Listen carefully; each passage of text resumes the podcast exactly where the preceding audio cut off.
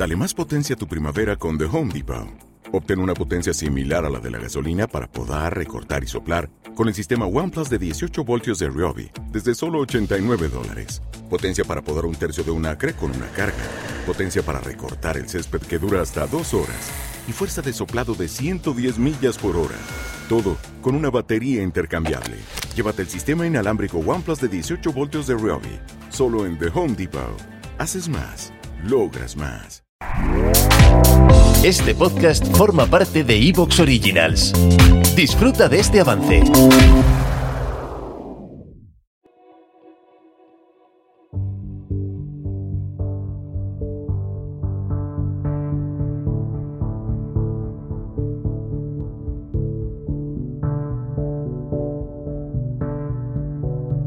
Una de las máximas, esto es troncal, esto es capital, una de las máximas de la persona que crece en sabiduría es que crece proporcionalmente, directamente proporcional, en compasión.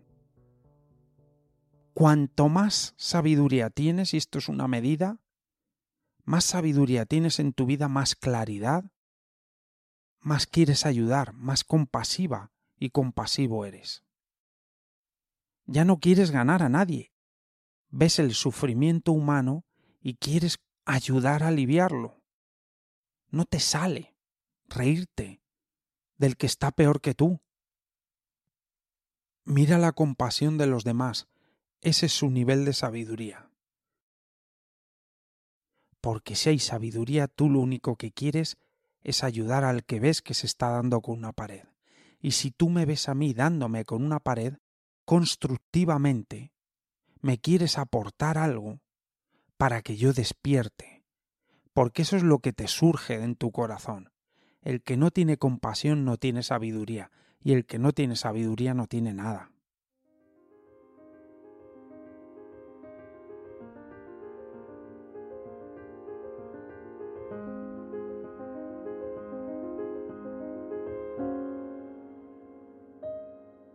Despertar es despertar a la vida y mirar desde el sentido común de la vida. Es como estar dentro de la cárcel y darte cuenta de cuál de los carceleros es el que hace no sé qué, el de la tercera planta hace no sé qué. Yo digo de salir de la cárcel. Desde esta sociedad se vive desde el miedo. Desde la vida se vive desde los niveles altos de los que hablamos aquí siempre. Ese es el gran cambio, ese es el gran despertar. Despertar es otra cosa. Cuando despiertas te llenas de compasión. Te llenas de compasión hasta del manipulador, porque te das cuenta de que están dormidos. Eso es de las cientos de miles de cosas que pasan dentro de una cárcel. Lo que queremos es salir de la cárcel, de estar dormidos. El nivel de compasión de una persona creo que es lo que te va a decir cuán dormido o despierto o despierta estás o estamos.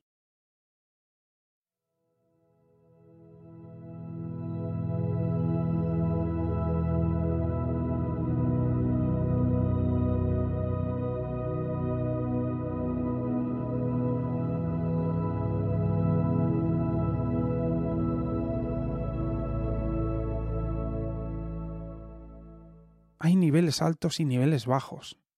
Vergüenza, culpa, miedo, orgullo son niveles bajos. Cordura, lógica, sentido. Y luego ya arriba.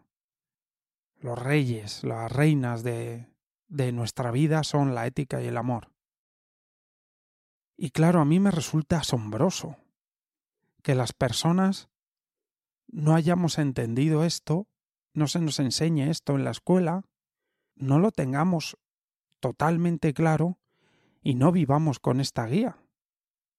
Que todo el mundo entendiese lo que son los niveles altos y los niveles bajos, de conciencia, emocionales, llámalos como quieras. Que todo el mundo entendiese que es ese ser que no hace falta entender nada más, saber que está porque está, porque estamos vivos, y saber que el ego es una construcción mental basada en aprendizajes. Y observarlo y entender su voz en nuestra cabeza. Aprender algo muy básico, aprender a vivir, eso. No se nos enseña y no lo sabemos. Y en la vida uno puede elegir vivir desde el ego, representado por los niveles más bajos, o vivir desde el ser o lo que somos en los niveles más altos. No hace falta demasiada disquisición sobre cómo se comporta el ego, cuándo es el ego o, o cuándo es el... y esto el ser es esquivo. Le podríamos poner otro nombre porque el ser, pues quiénes somos. Ser quienes somos se produce en los niveles altos. A los niveles bajos nos está llevando el ego. Y dices, o sea que siendo quien eres, no sientes orgullo. En general no. Hay un punto en el, en el orgullo, yo creo que te lo he dicho alguna vez, que es sano, estoy contento de lo que he hecho. Pero si estás mucho en el nivel de arriba, el orgullo desaparece.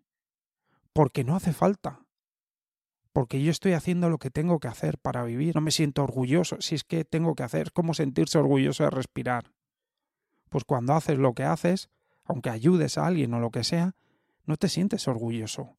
El orgullo en los niveles altos apenas aparece. Ah, es que en los niveles altos no sientes miedo. Si viene alguien con un palo, definitivamente sí. Pero no sientes un miedo psicológico, lo sientes muy poco. Y cuando lo sientes es para avisarte y decir, uff, me estoy bajando, me tengo que ir para arriba. Apenas sientes miedos. ¿Miedo de qué? Si uno está viviendo lo que tiene que vivir y está entregándose en los niveles más altos, uno se entrega un poco a la vida. Igual que los que creen en Dios, verdaderamente están completamente psicológicamente protegidos, por lo que te he dicho muchas veces, porque si crees en Dios, crees que hay un ser sumamente amoroso que te protege, y realmente te lo crees, imagínate cómo vives, en la gloria. Esto es creer en la vida y sentirse protegido por la vida, sentirse parte de la vida, que tenga sentido, vivir, y eso ya es el nivel de un nivel alto porque ya es lógica.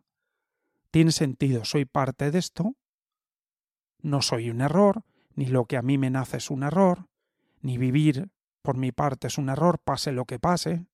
Entonces aplicas muchas de las cosas que vemos con lo de los estoicos, aplicas muchas cosas de Oriente, el soltar. El estoico solo se dedica a lo que aquello a lo que puede controlar, que era lo que decía Epícteto, creo. Y tenemos plena confianza en la vida con lo que nos traiga, porque hemos entendido que somos parte de esto, es pura lógica. Lo ilógico que es el miedo, pero es que a mí no me tiene por qué pasar esto, un montón de cosas, pues que no son lógicas, básicamente, porque a uno le pasa lo que le pasa porque eh, la vida es vivir, y a cualquiera le puede pasar cualquier cosa. Y entonces el ego dice, no, pues no quiero, no quiero ni pensarlo.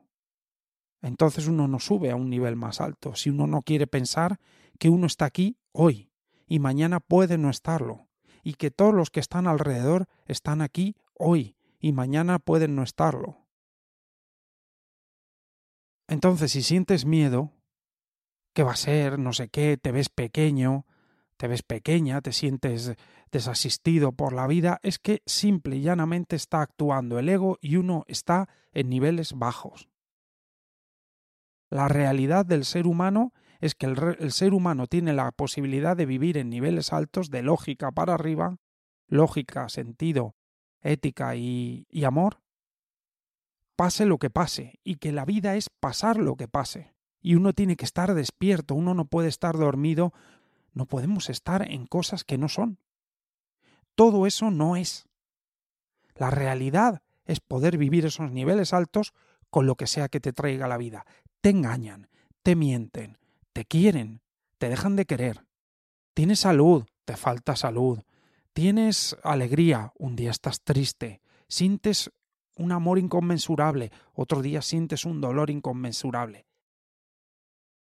Y asumir que todo eso va a ocurrir y que eso es vivir.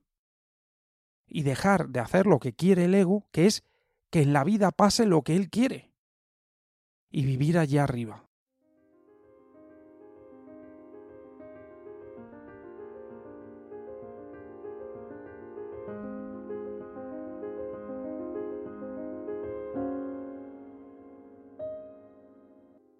Víctor es un oyente que me envía de vez en cuando libros o artículos. Este es un artículo del New York Times, del que él creo que es suscriptor y me manda algunos artículos sobre esto y se lo agradezco.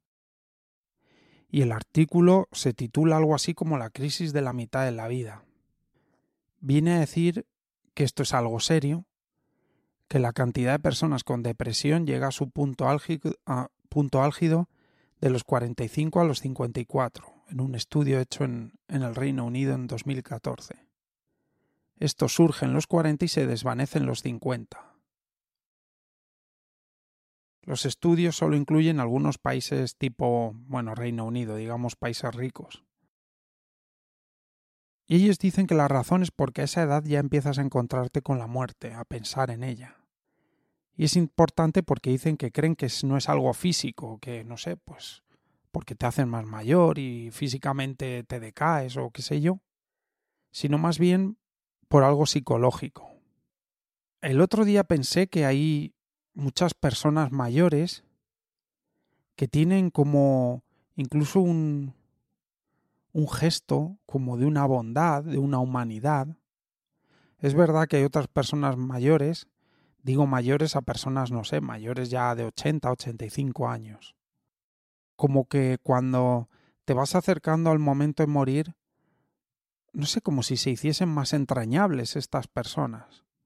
Sé que, como te digo, algunas no es así, pero, pero hay muchas que sí lo son. Y sentí como que, joder, empiezas la vida siendo un niño, un niño es amorosísimo, ya no te cuento un bebé, y luego pasas un tiempo en la vida y vuelves otra vez a esa situación un poco de, de ser amoroso cuando te vas acercando a la muerte.